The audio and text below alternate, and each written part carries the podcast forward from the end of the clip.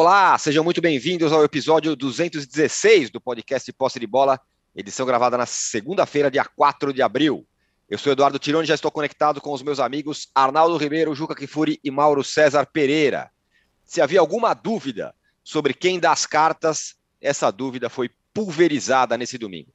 O Palmeiras humilhou o São Paulo no Allianz Parque, 4 a 0, e faturou o Campeonato Paulista com muita sobra, depois de ter feito a melhor campanha é, na fase regular disparado.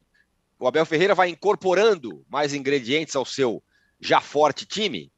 É o time a ser batido na temporada? E o São Paulo? A derrota coloca as coisas no seu devido lugar? Ou o torcedor pode ter alguma esperança de dias melhores daqui para frente? A final do Paulista vai ser o tema do nosso primeiro bloco. No segundo bloco, vamos falar da final do Carioca. O Fluminense contra o adversário com melhores jogadores conseguiu fazer justamente o que o São Paulo não conseguiu e faturou o título, impedindo o tetra rubro-negro. Mais do que isso, o tricolor jogou uma crise braba pelos lados do ninho do, Urubi, do Urubu. Qual a solução? Reformar o elenco do Flamengo? Demitir o treinador? E claro, o fantasma do Jorge Jesus volta a sobrevoar a Gávea. No terceiro bloco, vamos falar do Galo, campeão mineiro, da, do Grêmio, campeão gaúcho, e do Fortaleza, do Vojvoda, que levou mais um título, dessa vez a Copa do Nordeste. Um recado importante, você que assiste a gravação do podcast pelo YouTube, não deixe de se inscrever no canal do All Sport. E você que escuta o podcast na sua plataforma predileta, não deixe de seguir o Posse de Bola. É... Bom dia, boa tarde, boa noite a todos. Ô, Juca, depois de quarta-feira, 3 a 1 para São Paulo no Morumbi, a conversa era de que o São Paulo estava se acertando. O massacre que aconteceu nesse domingo, do Palmeiras sobre o São Paulo, recoloca as coisas nos seus lugares Existe um time, no caso o Palmeiras, que é muito melhor do que o outro. O 4 a 0 reflete a distância verdadeira entre elencos, trabalhos e tudo mais? Bom dia, boa tarde, boa noite. Nesse dia especial de comemoração de títulos estaduais e o regional da Copa do Nordeste, em que o posse de bola enfrenta problemas técnicos razão pela qual você vê o programa gravado e não ao vivo como habitualmente. São coisas da tecnologia, principalmente da tecnologia tricolor. Não a tecnologia tricolor do Rio, a tecnologia tricolor paulista, que falhou. Embora eu preferisse falar dos méritos do Palmeiras, que atropelou. O São Paulo falhou porque, se era para jogar tentando evitar que o Palmeiras jogasse, certamente não seria com a garotada. Teria de ser com os cascudos. O Arboleda desde o começo.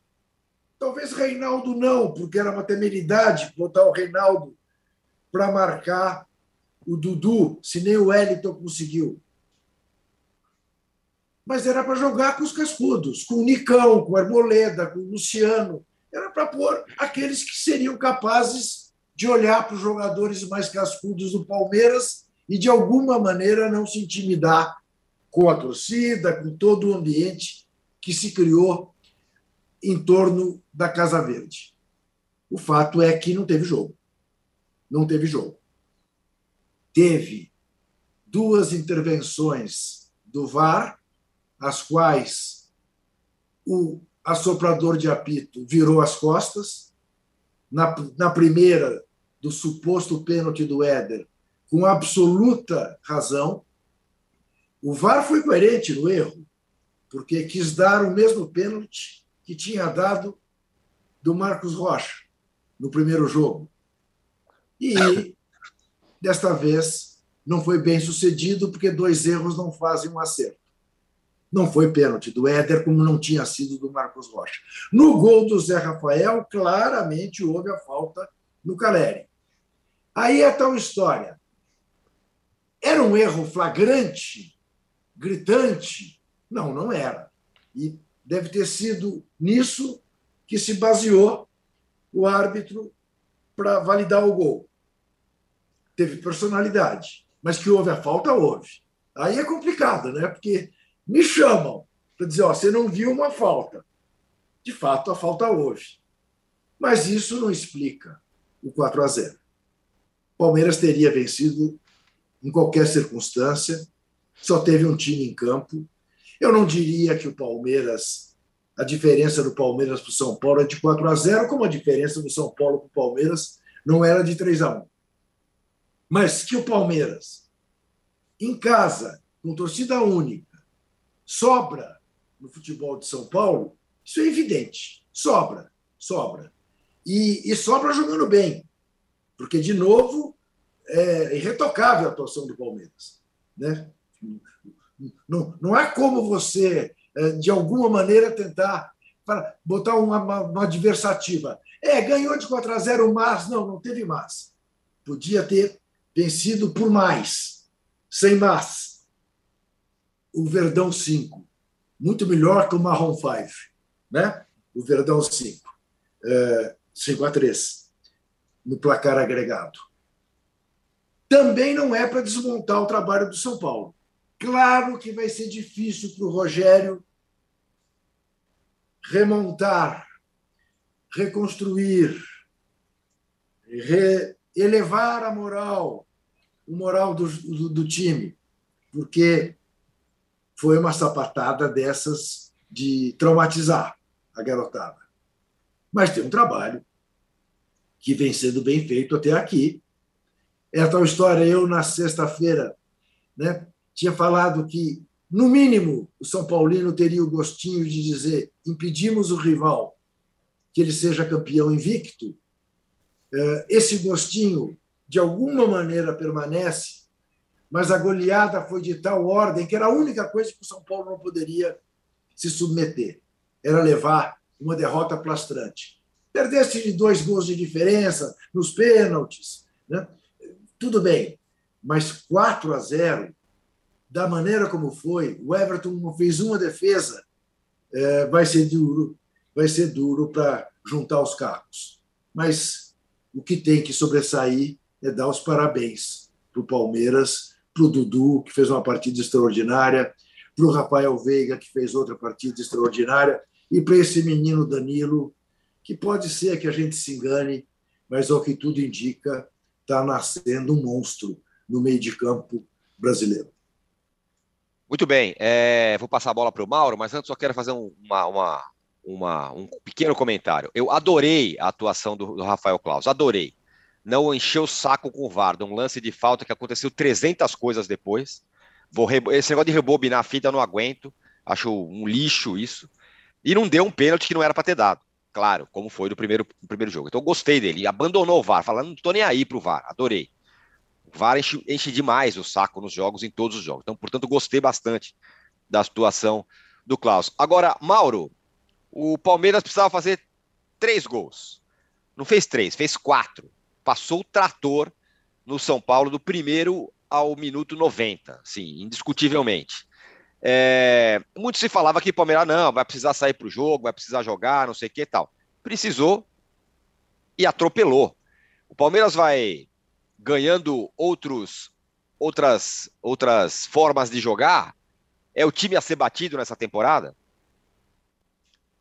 Não sei se vai ser o time a ser batido, porque agora, como brasileiro, Libertadores, aí você vai ter o Atlético jogando, né? Você vai ter um Corinthians mais encorpado, imagino, depois do período aí treinando, jogando mais vezes, o técnico conhecendo melhor elenco, isso pode mudar.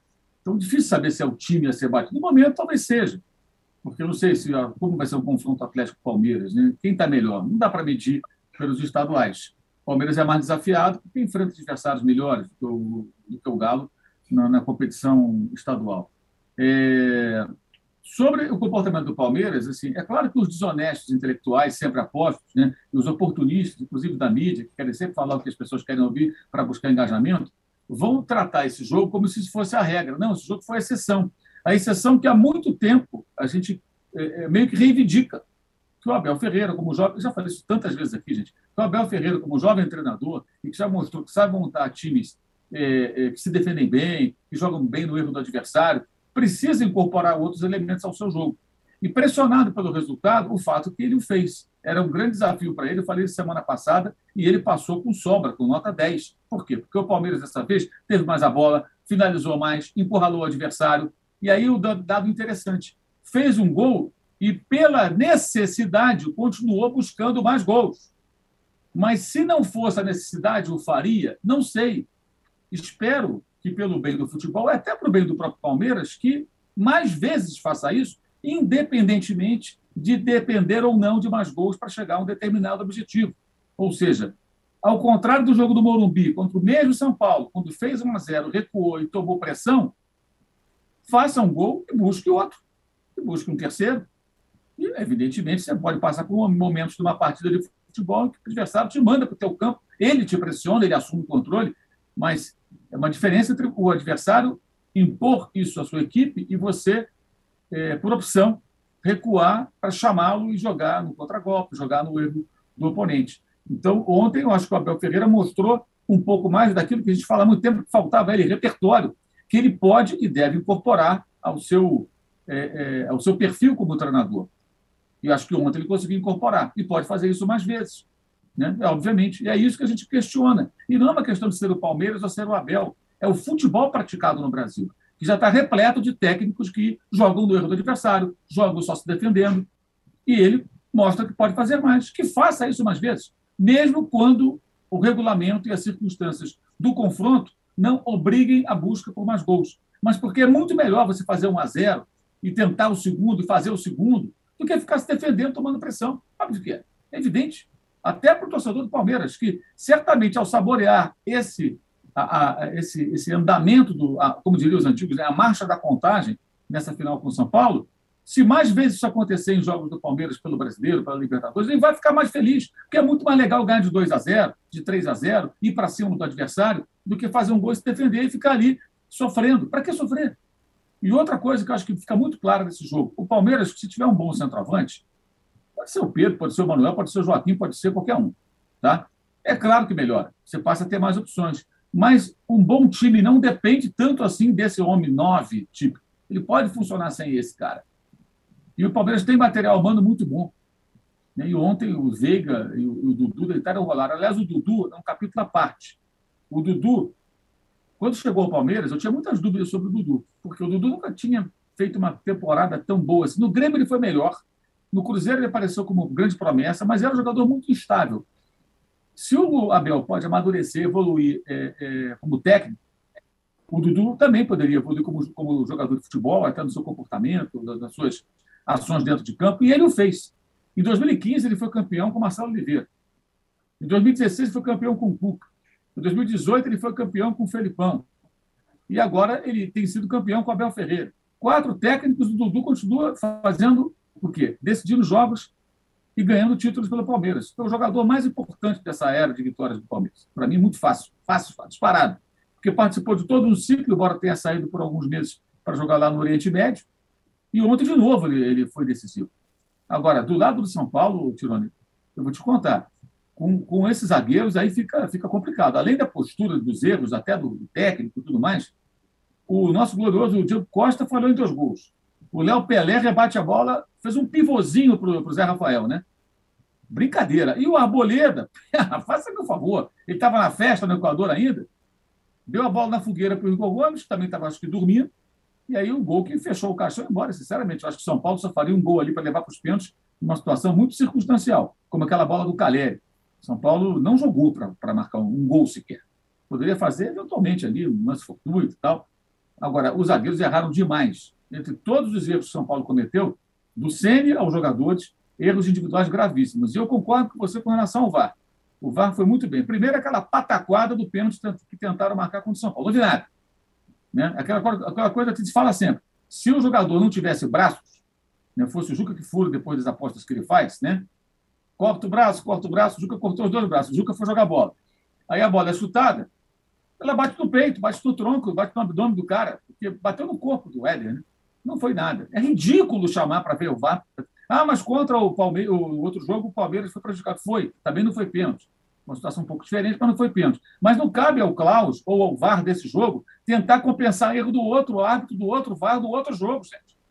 Então, não foi que ele tentou compensar, eles são ruins mesmo. E o Klaus foi lá e ignorou solenemente. Né? E depois também, porque a falta acontece, mas são 15 segundos de futebol até o desfecho da jogada, e um jogador do São Paulo toca na bola e, e poderia e deveria tê-lo afastado para fora da zona de perigo, que foi o Léo Pelé. E aí o que ele faz? Ele deu um, um totozinho na criança, ajeitou para o Zé Rafael, que dominou, teve calma, chutou no canto e fez o segundo gol do Palmeiras. Então, é uma outra jogada. Né?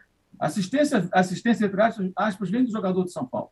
E aí o VAR de novo chama, porque fica, como você falou, como era antigamente, rebobinando na fita. E o Klaus era o árbitro, se não falha a memória, daquele jogo entre Argentina e Paraguai, no começo das eliminatórias, na Bomboneira, em Buenos Aires, quando o Argentina empatou sem gols com o Paraguai, e o gol da vitória argentina foi tungado, porque o VAR brasileiro também rebobinou a fita e foi buscar lá atrás, uma hora e meia antes, uma falta que acabou fazendo com, o gol, com que o gol fosse anulado. Dessa vez, o Klaus foi bem e mostrou que é possível sim que o árbitro tenha personalidade é, é, e ignore os chamados patéticos do VAR. Ontem, a chefe da arbitragem tinha motivo para elogiar alguém, o árbitro. O VAR não, pelo amor de Deus. Arnaldo, é, depois de um 4 a 0 porque assim, se fosse um empate em casa no Morumbi quarta-feira e uma derrota ontem por 2 a 0 São Paulo seria vice, mas teria um olhar otimista para frente. Agora, quando toma um 4 a 0 no lombo, como o São Paulo tomou, implode qualquer otimismo com o que vem por aí, ou não? Ou é pé no chão e calma? É um pouco o que o Juca falou, né? É... Tem derrotas e derrotas, né?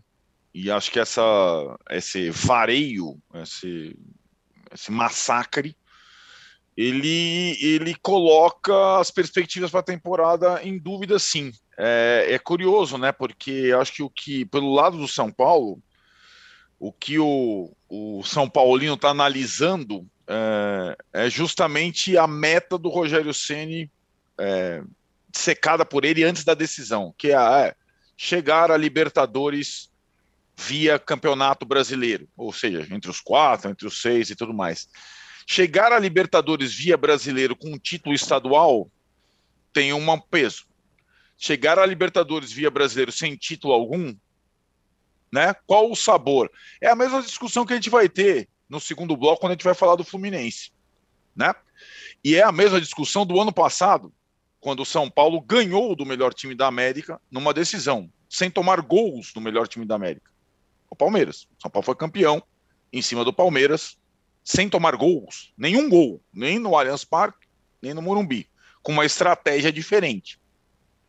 A taça, seja estadual, sul-americana, tal, ela tem um peso grande, ainda mais quando o time está ganhando muito poucas taças. A taça do São Paulo ano passado, ela fica mais importante ainda depois do massacre que o time sofreu quando tinha alguns dedos na taça desse ano. Então, aquele título lá do Crespo, sem torcida, e acho que futebol com torcida muda muito e torna o mando, sobretudo em São Paulo, algo decisivo.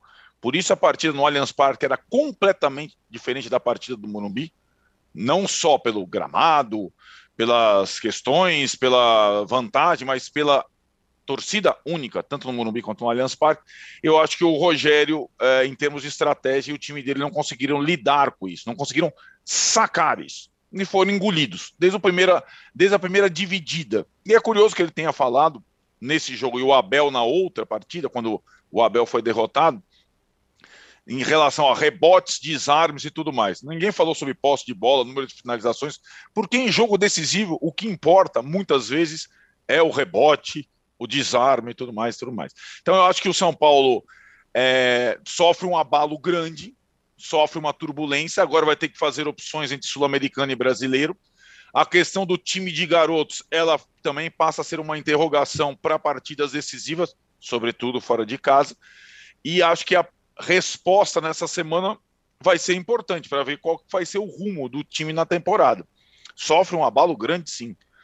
E em relação, e eu não tenho convicção que a temporada do São Paulo 2022 seja melhor que a de 2021, como muita gente está falando, porque eu considero o time do Rogério mais forte dentro de casa do que era o time do Crespo, mais criativo, mais inventivo, mas ele tem um plus, como diria o outro.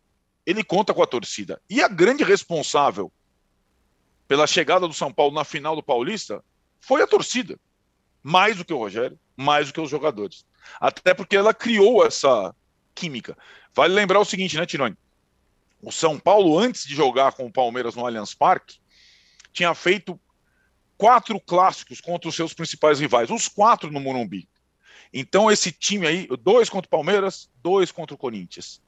Esse time aí não tinha experimentado ainda jogar um clássico contra um dos principais rivais fora de casa. Só jogou contra o Santos na Vila, Santos sem técnico, desmilinguido.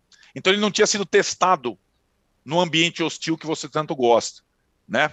Então, no ambiente hostil, esse time sucumbiu, o Rogério sucumbiu. Quanto ao Abel, eu estou muito, é, de fato, impressionado com o Palmeiras desse ano, é, pós-mundial, inclusive. Eu acho que teve aquela a derrota, e, e, a derrota, aí que tá, né? A derrota para o Chelsea não foi uma derrota devastadora, né?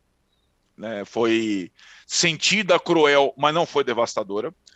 O time, mesmo com, eu acho, é o melhor Palmeiras do Abel com o elenco mais frágil do Abel. É curioso essa, essa equação, né?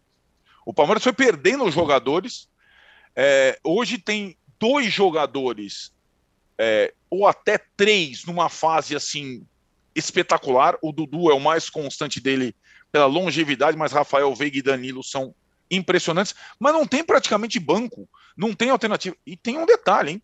O Abel perdeu dois titulares durante a partida. Perdeu o Rony antes do intervalo, perdeu o Piqueires e o time continuou jogando a mesma situação. O time do Abel, de fato, está azeitado. É, tá, e está tá, tá mostrando pós-mundial, naquela sequência de clássicos no Paulista e na decisão, mais repertório, sim. Mais repertório, sim.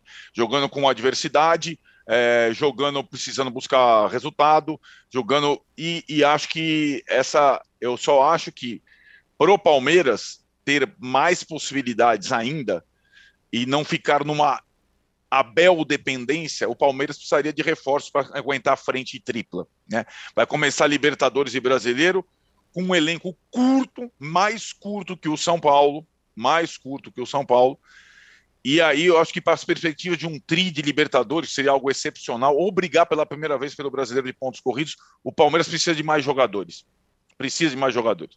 O próprio, o próprio Abel disse isso, né, Arnaldo? Ele, é. Quer dizer, ele não disse. Ele, ele falou: eu tenho muitas dúvidas sobre o que acontecerá no meio da temporada.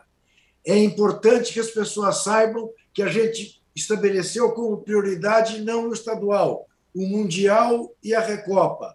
É treinamos com intensidade, pusemos esse time no auge muito antes do que deveria. Vamos pagar esse preço. Quer dizer, ele tem a consciência. De alguma maneira pode acontecer com o Palmeiras o que aconteceu com o São Paulo no ano Perfeito. passado.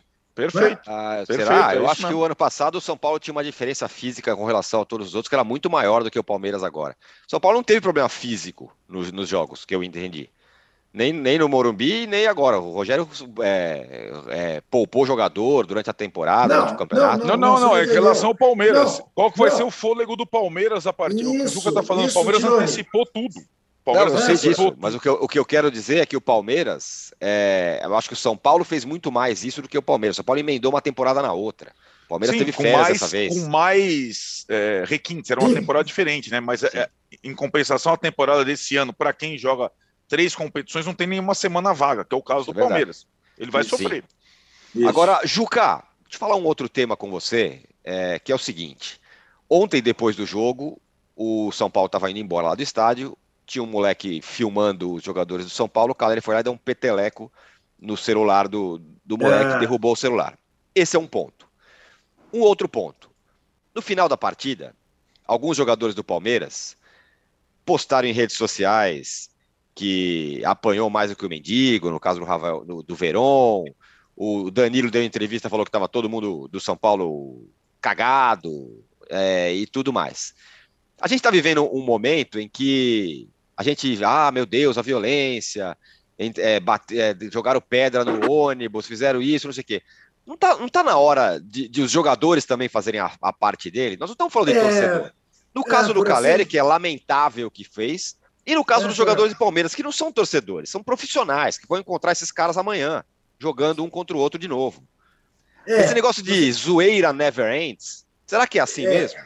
É, eu acho que entre jogadores, né, já tinha acontecido no Grenal, né, de levantar caixão, é, eu acho que entre jogadores não poderia haver. É, você faz com a sua torcida e deixa o, o rival é, de lado. Torcedor vale tudo, entre torcedores. Entre profissionais, eu acho que não. Você sabe que esse episódio, curioso você ter tocado nele, do Caleri, principalmente, me lembrou uma coisa que aconteceu comigo, garoto. Eu não sei exatamente quantos anos eu tinha, devia ter 12, 13. Teve um jogo de basquete, decisão do campeonato, acho que era a Copa Brasil de basquete, Campeonato Brasileiro de basquete, Corinthians e Vasco, no Ibirapuera. E o Corinthians ganhou, como ganhava sempre, que era um timaço, Flamira, Mauri e tal. É, e eu saí correndo para festejar, saindo do Ibirapuera, o, o time do Vasco estava saindo do vestiário. E eu passei gritando: é campeão, é campeão. E um jogador do Vasco, que eu não me lembro quem era, é, me deu uma rasteira. E eu que me isso? no chão. É. Nossa Senhora, que isso! É, é, eu me esborrachei. Eu me lembro da minha decepção é, como criança. Claro. Mas como é que um, um jogador de basquete, um adulto, faz isso num torcedor? Eu, eu não mexi com ele. Mas eu estava gritando: é campeão, é campeão, é campeão. É, eu entendi o Caleri, quer dizer, o Caleri, qual foi a reação dele? Eu disse, pô, o que, que esse cara está aqui no meio do nosso caminho com a camisa do Palmeiras? Bom, mas ele estava na filmando. casa dele, né, me filmando. Né? O, o menino estava na casa dele. Tava, né?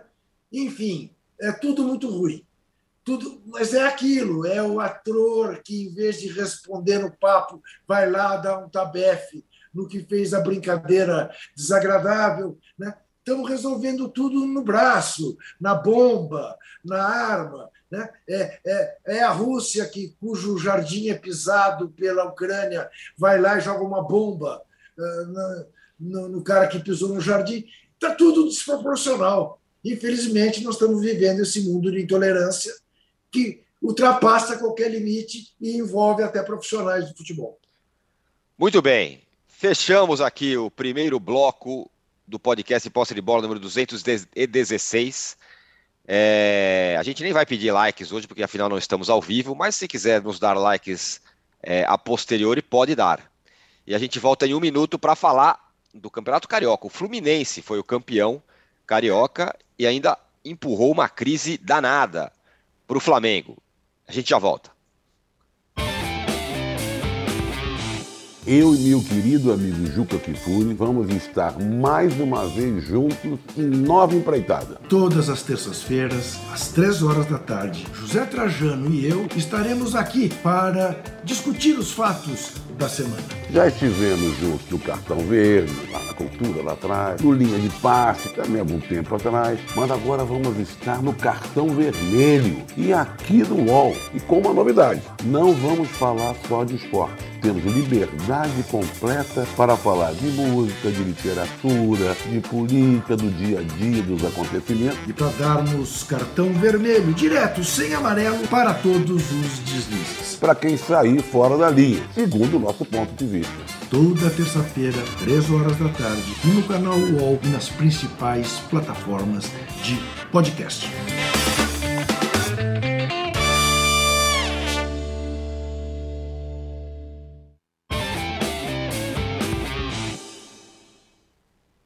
Estamos de volta para o segundo bloco do podcast Posse de Bola número 216.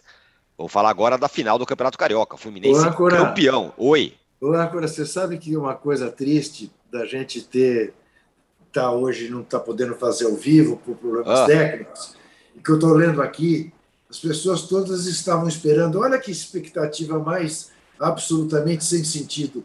Que eu estivesse todo faceiro, tirando uma com vocês três. É verdade, você nunca faria isso. de fazer uma coisa dessa. Eu sou uma pessoa solidária com a dor É verdade. Você tem Como razão. É as pessoas o Juca nunca faria essa expectativa isso. em relação a mim. Não me Lamentável. conhecem nem um pouco. Lamentável. Tem, tem toda a razão. Tem toda a razão. Obrigado.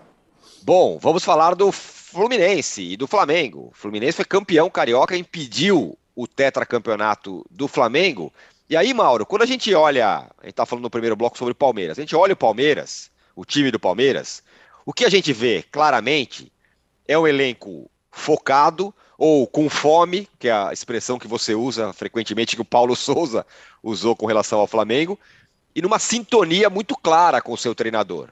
Né? É mente fria, não sei o que tal. Isso está claro. No Flamengo a gente vê exatamente o contrário. Né? É uma desconexão do time com o treinador.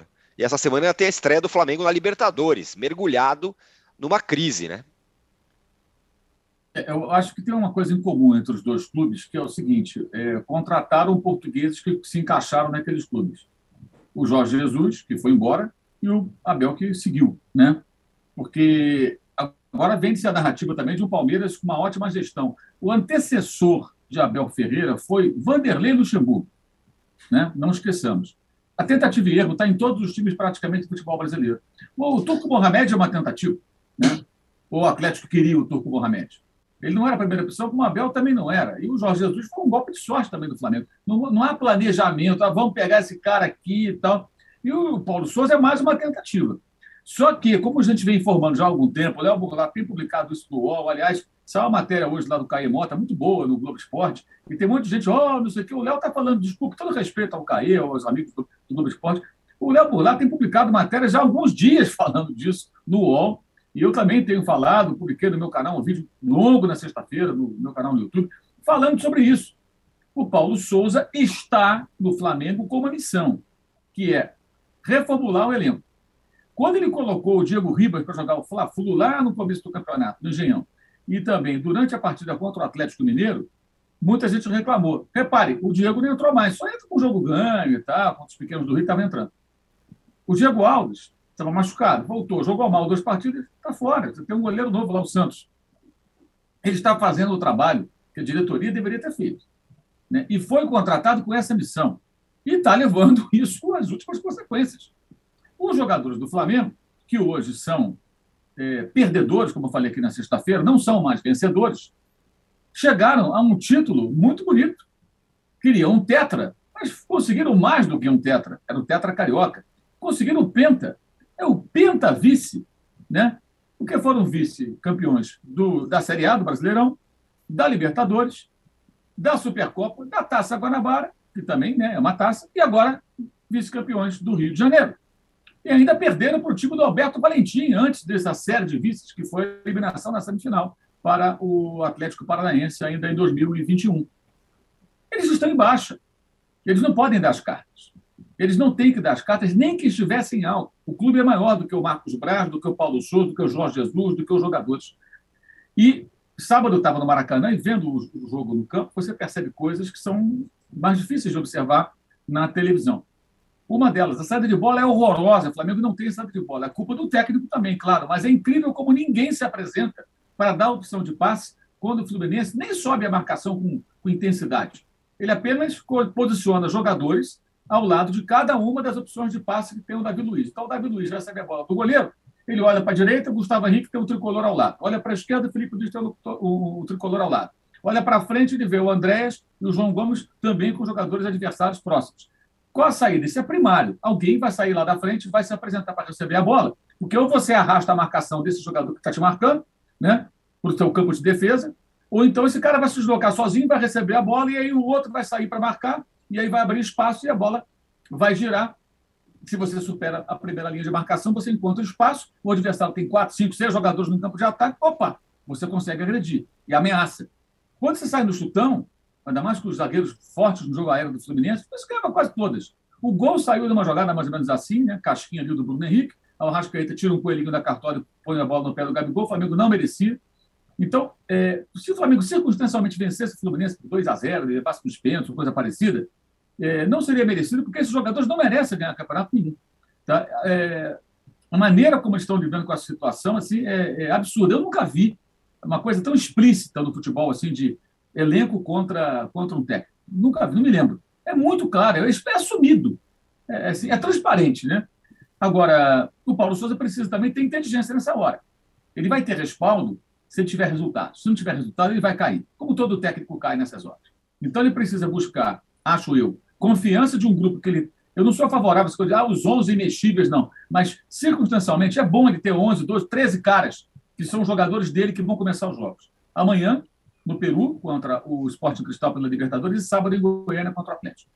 Por quê? Ele ganhando a confiança de um, de um determinado núcleo de grupo de jogadores, ele fica mais fortalecido e se conseguir resultados positivos, duas vitórias, ele fica um pouco mais calmo para poder tocar esse processo de renovação.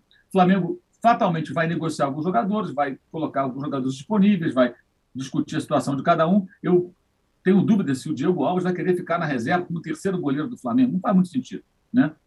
Mas o que está acontecendo é grave, é culpa da direção, é culpa dos jogadores, é culpa também do Paulo Souza, porque o trabalho é dele. Mas é, não há boa vontade ali. Né? E são panelas ali dentro, uma coisa deplorável, de jogadores que estão simplesmente, alguns deles, é, é, sei lá, é, manchando a própria história bonita que construíram no clube. E a torcida, no final do jogo, não cantou falta. A torcida do Flamengo foi exemplar no sábado, apoiou pra caramba um time que nem merecia tanto apoio assim pelo tudo que tem acontecido. Mas no final, ninguém cantou fora Paulo Souza, não. Pelo contrário. Quer dizer, me parece que o torcedor do Flamengo está entendendo que os interesses do clube estão ficando em segundo plano. Se for assim, é bom. É bom porque é, é, acaba não dando muito poder a quem não merece. E sobre o Fluminense, a exemplo do que eu falei sobre o Abel Ferreira e o Palmeiras, com a vantagem de dois gols, o Abel Braga soltou os bichos. E o Fluminense jogou com mais posse de bola no ataque, agrediu. O Fluminense tem jogadores para isso, gente. Tem até o Natan que não joga. Tem material humano para fazer mais do que está fazendo. O Fluminense não precisava jogar contra o Olímpia, todo acovardado, para tomar dois gols e ser eliminado da Libertadores. Era para o Fluminense estar tá jogando a Libertadores essa semana, não a Sul-Americana. E eu acho que é importante o tricolor comemorar o título. Foi uma maneira excelente de curar um pouco da, da, da ferida aberta pela eliminação precoce da Libertadores, embora financeiramente não resolva, né? o buraco financeiro fica, porque o Carioca nem dá prêmio, é um campeonato que financeiramente é um fracasso, né? mas vai ser no Flamengo, da maneira que o Fluminense venceu, impedir um tetracampeonato do seu maior rival, isso tem um sabor muito especial. Então, para a torcida do Fluminense, foi muito gostoso. E foi merecido. O Fluminense foi o time que jogou melhor, se dedicou e, na final, inquestionavelmente. Agora, não vamos esquecer que esse time foi eliminado pelo Olímpia que esse time, por um fio, foi despachado pelo Botafogo uma semana antes. O Botafogo com o time todo desfalcado, nem tem os reforços ainda do, do seu investidor. Então, é importante o Fluminense entender, atenção porque eu vou falar. Méritos, palmas, parabéns, Abel Braga, jogadores, menos o Fred, aquela pataquada do Fred ali, sempre que entrou para ser homenageado e arrumou uma expulsão boba, né? protagonizou uma briga. Mas é importante que o Fluminense entenda o seguinte: o Fluminense venceu o seu grande rival, mas Aí você olha para o papel e fala, nossa, os jogadores do Flamengo, mas venceu o rival mergulhado numa crise e que ele vai enfrentar times fortes que não estarão mergulhados em crise no brasileiro e que vão oferecer resistência maior do que esse Flamengo, que é forte só no papel. No conjunto é uma bagunça. E por que é importante o Fluminense entender isso? Para conhecer os seus próprios limites e se aprimorar e corrigir o seu time, porque nenhum time se transforma de uma quase eliminação para o Botafogo numa máquina é, imbatível. O Fluminense teve muitos méritos. Agora, primeiro jogo venceu numa falha grave do Léo Pereira, entendeu? Não é o time perfeito. E eu que eu vi de elogios rasgados ao Abel Braga, ao Fluminense, passando até do ponto, é extremamente perigoso. Aí eu vou falar, é a mentira dos estaduais. Gente, sab tricolores, saboreiem o título, sacaneiem o torcedor do Flamengo, tirem sarro do torcedor do Flamengo, mas não percam a noção das virtudes e defeitos do seu time porque fracasso recente aconteceu e quase uma eliminação para o Botafogo. Eu acho que é muito importante o torcedor do Fluminense ter essa maturidade. Você pode curtir a vitória, pode tirar sarro do rival, mas sem se iludir. Porque, cara, a ilusão do estadual é um negócio muito perigoso. Né? Tá aí o São Paulo do ano passado, né? que não me deixa mentir. Né? Toda aquela euforia e depois o resto do ano foi aquilo que a gente viu. Então, é importante, acho que isso para o Fluminense, mas que mereceu disparada a vitória. E, e para o bem do futebol, esses jogadores do Flamengo, pentavistas, não ganharam nada, ficaram na saudade, porque não merecem e são hoje, vou repetir o que falei sexta-feira, hoje, foram vencedores no passado recente, hoje são perdedores. Perdedores, colecionadores de fracassos e de derrotas. Não tem hoje condições de querer impor nada. E tem jogador do Flamengo nos bastidores que a gente ouve falar, né, pelos, pelas pessoas que conversam com eles, ah, que o Paulo Souza é muito ríspido, que o Paulo Souza ele, ele exige, o Paulo Souza ele é, ele é grosseiro. O Jorge Jesus é um doce, né? O Jorge Jesus dá faniquito à beira do campo, fica pouco da vida lá, chuta tudo, dá esporro em jogador. Gente, quem trabalhou com o JJ vai dizer agora. Ele pode ser até no, no ambiente interno até mais, mais agressivo do que o JJ. Mas quem trabalhou e foi campeão com o Jorge Jesus, reclamar que o técnico é, é, é estúpido em alguns momentos, faça-me um favor, né? É, aí é muito mimimi. Ah, ou seja, além de, de pentavices, são mimizentos. É... Arnaldo, o demorou, mas ao que parece, é, começou a respingar no Flamengo as questões, no, no, no, elenco, as questões do Flamengo. Sempre foi técnico, em algum momento diretoria, e agora finalmente respinga é, no Flamengo. E aí, e uma outra coisa, do lado do Fluminense, o Fluminense, do Abel Braga, técnico de 40 anos de carreira, fez com o Flamengo o que o São Paulo não conseguiu fazer contra o, contra o Palmeiras. Claro, em fases diferentes, né? O Palmeiras está numa fase boa, o Flamengo numa fase ruim. Mas o Fluminense não deu nenhuma chance para que o Flamengo virasse esse jogo, né? É, são interessantes as comparações das finais do Rio de São Paulo, porque o Fluminense hoje ocupa mais ou menos a posição é, no ranking nacional, digamos assim, ranking nacional do São Paulo, e o Flamengo a do Palmeiras, né? Flamengo e Palmeiras brigam normalmente por todos os títulos mais importantes, Fluminense e São Paulo. E aí eu acho que é a importância do título estadual, tanto do São Paulo do ano passado, quanto do Fluminense desse ano, embora exista sim a armadilha de você ficar só nisso. E acho que para ganhar, o que, que é mais importante para o torcedor do Fluminense? Ser campeão em cima do rival depois de 10 anos ou participar da fase de grupos da Libertadores. Eu acho que não tem nem, embora signifique mais dinheiro, mas não tem.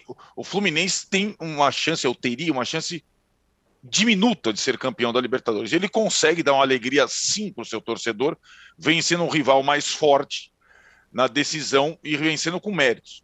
O São Paulo ano passado fez isso e acho que o resto da temporada é, ela não se deveu, digamos assim, ou ocorreu por conta do título estadual.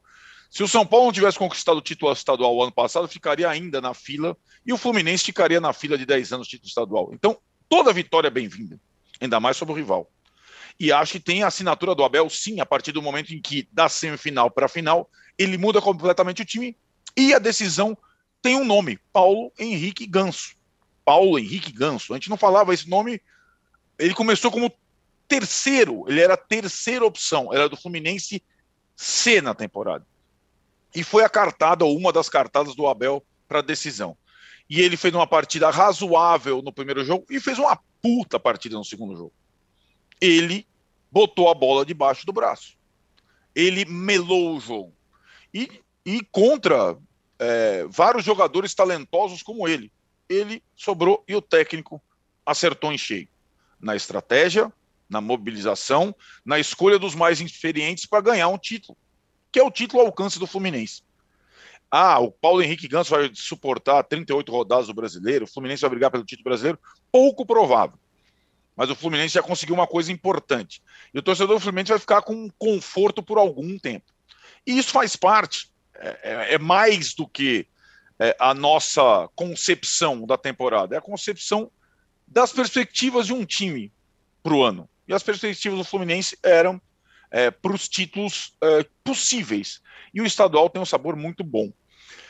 Para o torcedor do Fluminense, para a torcida, e acho que a grande diferença nas finais estaduais é a torcida não única no Rio, que muda tudo. Então o campo é neutro, o estádio é neutro, sempre entre aspas, porque tem torcida dos dois times e, e São Paulo tem uma outra conotação, que torna a casa só a casa, não tem ninguém, ou tem lá o menininho lá que passa e o Caleri, ou juvenil do Palmeiras, que o Caleri dá o tapa na, no celular dele. Essa é, a, é, o contexto, esse é o contexto de São Paulo e seu separatismo. No Rio não tem isso. E no Rio teve torcida nos dois jogos e a torcida do Fluminense pôde celebrar, sim, embora em menor número, de uma forma espetacular o título que conquistou.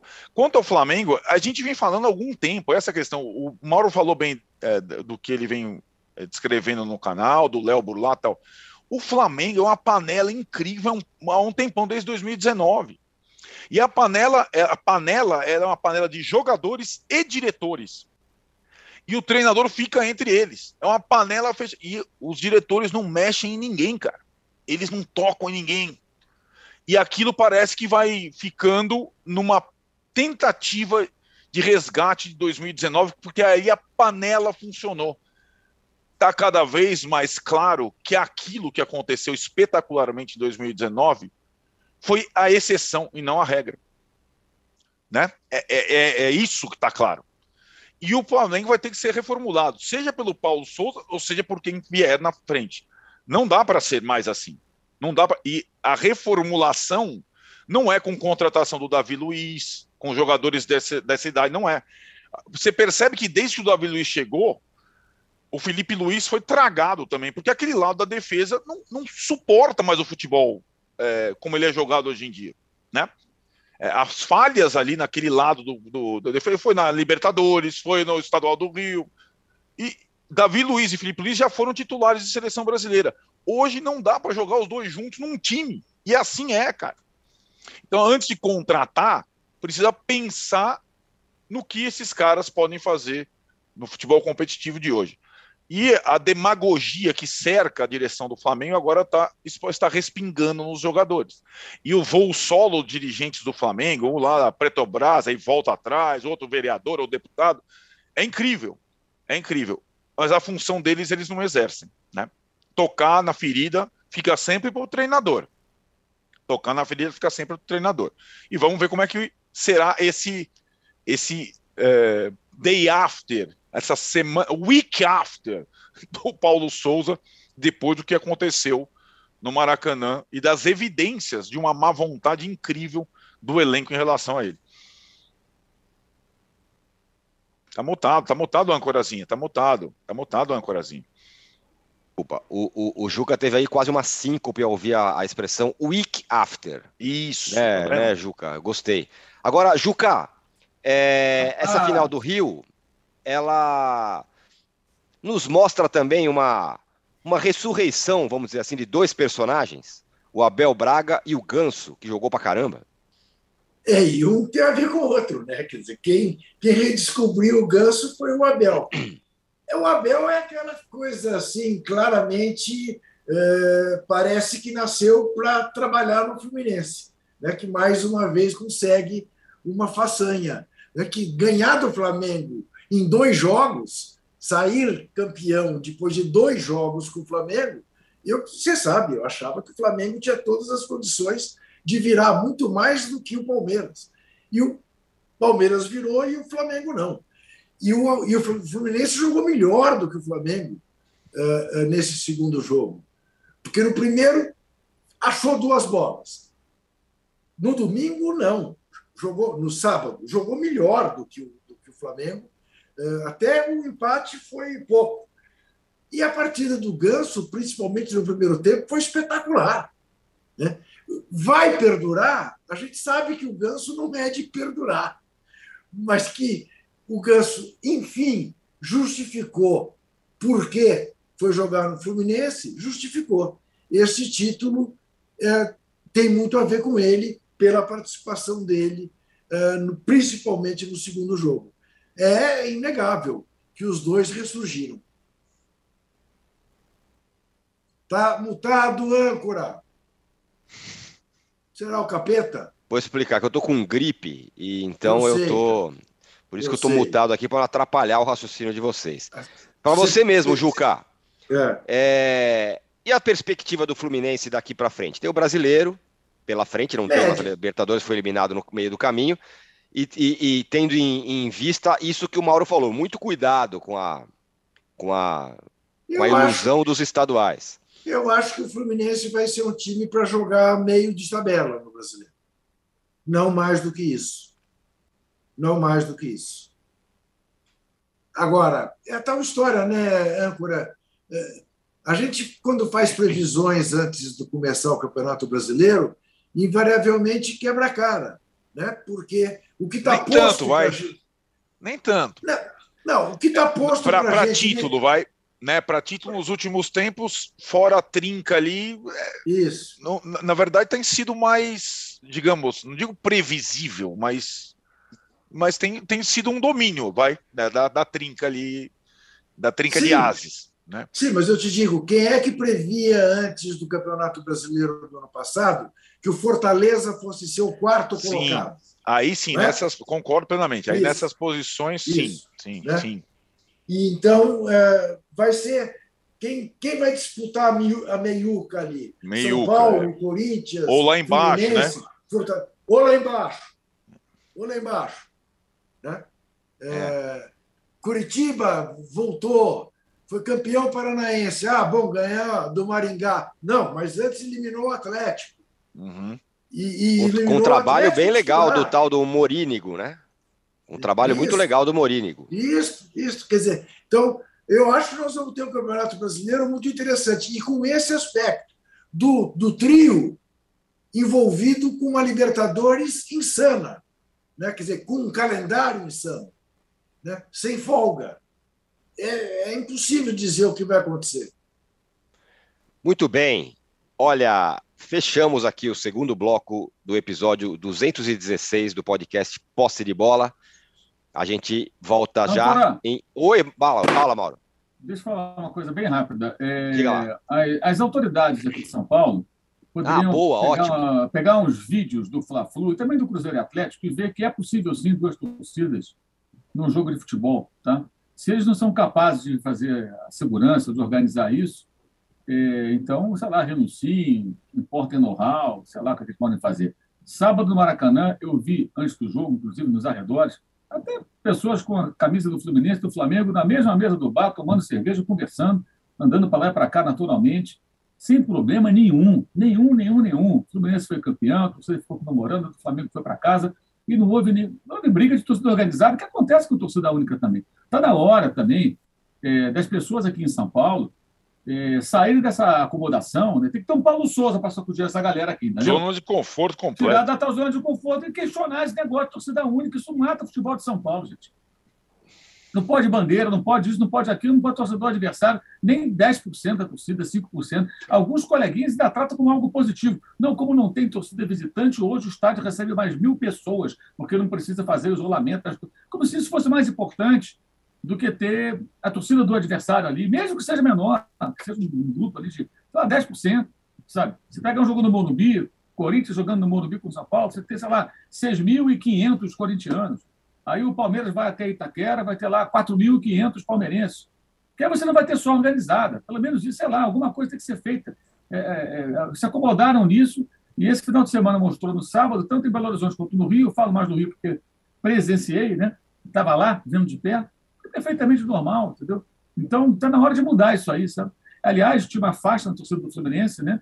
É, é, lembrando o, o Scud, que é um torcedor da Bravo do Fluminense, da torcida do Fluminense, a Bravo 52, que foi covardemente espancado. Ele ficou com várias sequelas, um jovem, uma história muito triste. Esse rapaz foi espancado quando voltava de um jogo do Fluminense em Xerém, tem uns três ou quatro anos isso, em Xerém, tá? pelo Campeonato Carioca, por rivais de uma outra torcida organizada, supostamente torcedores do Vasco. Pegaram o cara ali, bateram num rapaz, arrebentaram com ele, lesões na cabeça. É, é um absurdo, um absurdo, um crime, uma coisa. Não tinha Vasco, Fluminense, nada. Isso foi um lance isolado. Não foi em dia de jogo, entendeu? Não foi num clássico Fluminense Vasco com duas torcidas. E aí? Quer dizer, está na hora também do pessoal aqui em São Paulo se, se voltar um pouco, questionar essas pessoas, sabe, sair dessa acomodação, especialmente os dirigentes, jogadores, os personagens que fazem o espetáculo. Perfeito. Aí aqui ainda, ainda por cima aqui não pode ter bandeira. É um negócio inacreditável. Como diz o Arnaldo, é o túmulo do futebol é, é, é São Paulo. É impressionante. Bom, a gente volta em um minuto para falar do Fortaleza, do Galo, do Grêmio, outros campeões estaduais. Já voltamos. No cantinho do Parque Antártico, onde eles ficavam refugiados, cantavam o Cléo morreu, a Mancha se fudeu. Em 1988, um assassinato do lado do estádio do Palmeiras marcou a história das torcidas no Brasil. A rivalidade entre as principais organizadas aumentou e a forma de torcer dentro e fora dos estádios nunca mais foi a mesma. O podcast Futebol Bandido agora se chama UOL Sport Histórias. Nessa terceira temporada, a gente descobriu documentos inéditos que revelam detalhes dos primeiros anos das organizadas. Uma jornada cheia de festas, brigas, reviravoltas e despedidas precoces. Todas as violências que você vê é em ônibus, é em estádio, em qualquer lugar. Não é ponto de uma que não tem torcida uniformizada hoje. Você pode ouvir o UOL Sport Histórias sobre Meninos e Porcos no site do UOL e no seu agregador de podcasts preferido.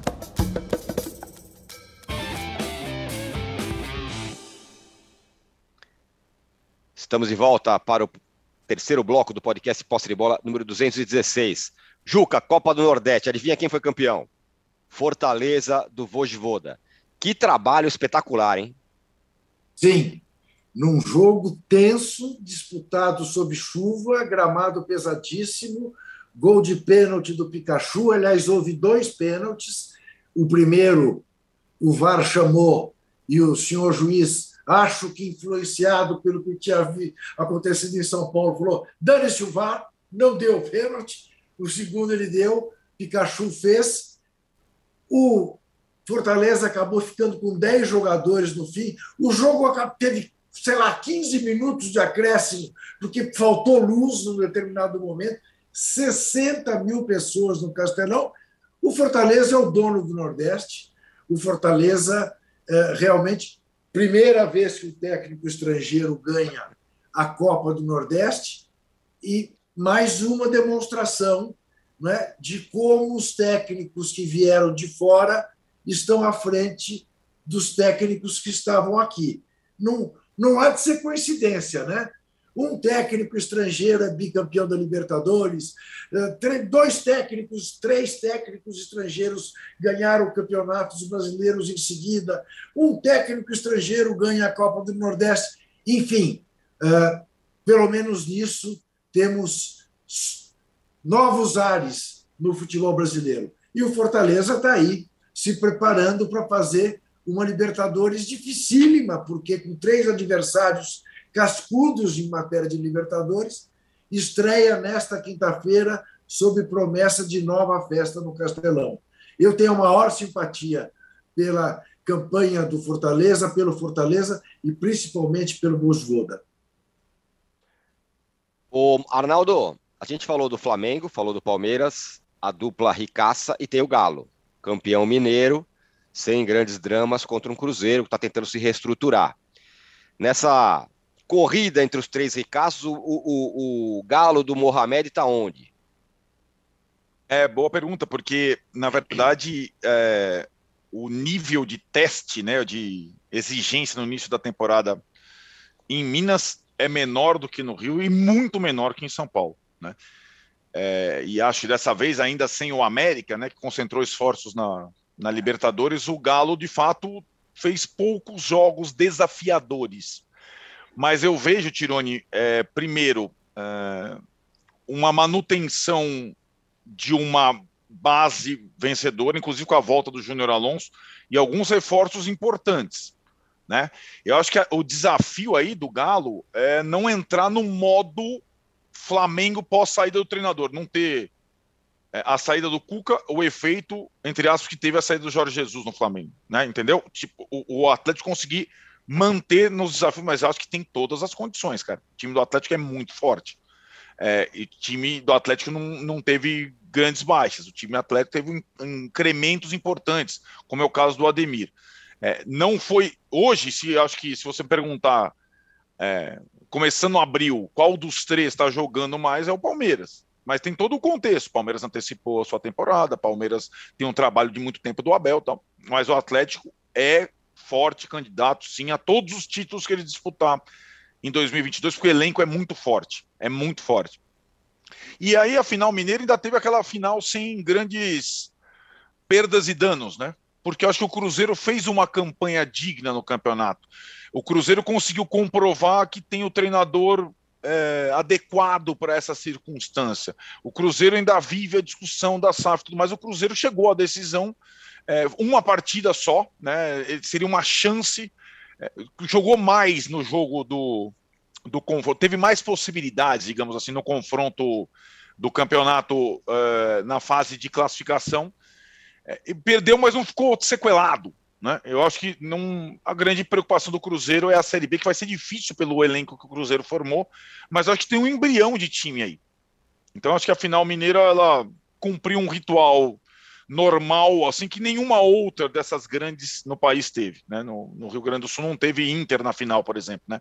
Então, e acho que dessa vez o, o Galo ganha é, de forma é, quase protocolar, não precisando desgastar tanto o elenco. E acho que a partir dessa semana é, Libertadores Internacional na primeira rodada do Brasileiro para defender o título, o Galo, para mim, é candidato de novo a tudo. Ô Mauro, no Sul, sem surpresas, né? O Grêmio vai lá, ganhou o campeonato, já tinha eliminado o Inter na semifinal. E agora o, o ponto positivo talvez seja em Curitiba, em, no Paraná, né? O Curitiba, com esse bom trabalho do Bonigno, Bonínigo, foi campeão é, estadual depois de um longo período aí em que sofreu com o Atlético Paranaense, né? Para o Grêmio, o título foi importante porque o estádio ficou cheio, uma retomada aí do torcedor com o time, né? O Roger Machado também tentando re, re, é, reconstruir sua carreira, digamos assim, depois de alguns insucessos. Então, foi bom para todo mundo ali, né? Para que o Grêmio entre mais forte, mais confiante no campeonato da Série B. O Grêmio na Série B é um negócio que até agora não consegui entender como isso vai acontecer. Você olha e fala, pô, o Grêmio está na Série B, como é que isso aconteceu?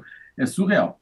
É, o caso do Coritiba é bem interessante, porque o Coritiba contratou o Morigno ainda no Campeonato Brasileiro 2020, né? No começo de 2021, porque o campeonato invadiu o ano. Já estava praticamente condenado ao rebaixamento, não matematicamente. Ele entrou não com a missão impossível de salvar o time. Então, é uma boa, boa, uma boa lição para muitos clubes. E aí começou, teve dificuldade, o time caiu, né? Teve dificuldades na temporada passada, no campeonato estadual, aí conseguiu depois é, é, organizar o time. O Coritiba ficou sempre ali na zona de classificação, quase sempre, né? De classificação para a Série A, conseguiu acesso, se fortaleceu, fez um bom mercado, contratou alguns bons jogadores dentro da realidade do Coxa.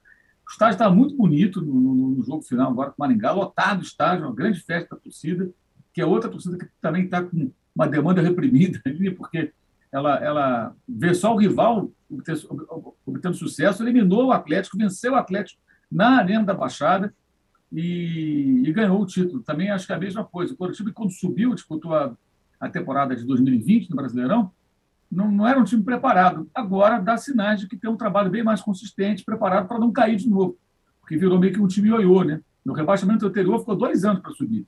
Agora conseguiu bater e voltar. Obviamente a ideia é ficar. O Coritiba é um time que tem, acho que tem condições de se estabelecer como um time de Série A e não ficar caindo. Tem torcida, tem história, tem título brasileiro, tem força para se firmar como um time de Série A como um primeiro passo, né?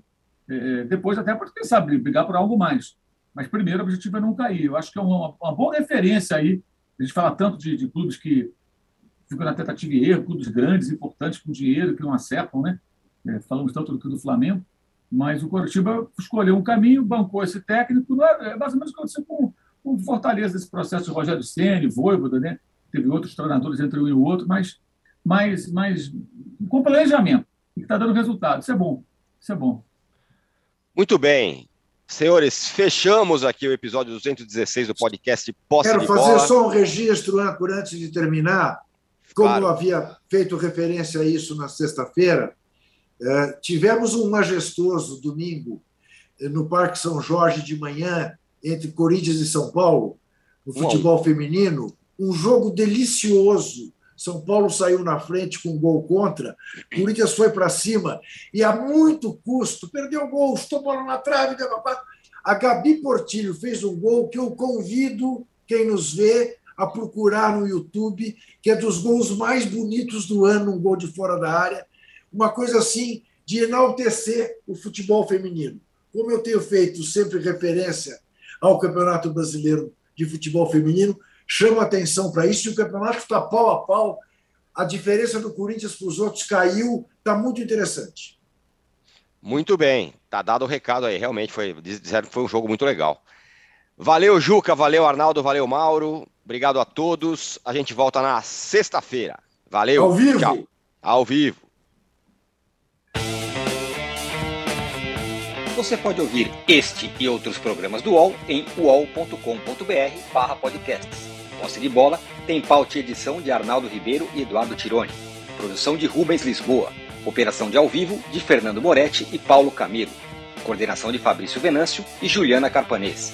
Os gerentes de conteúdo são Antônio Morei e Vinícius Mesquita. E o diretor de conteúdo é Murilo Garavello. Qual?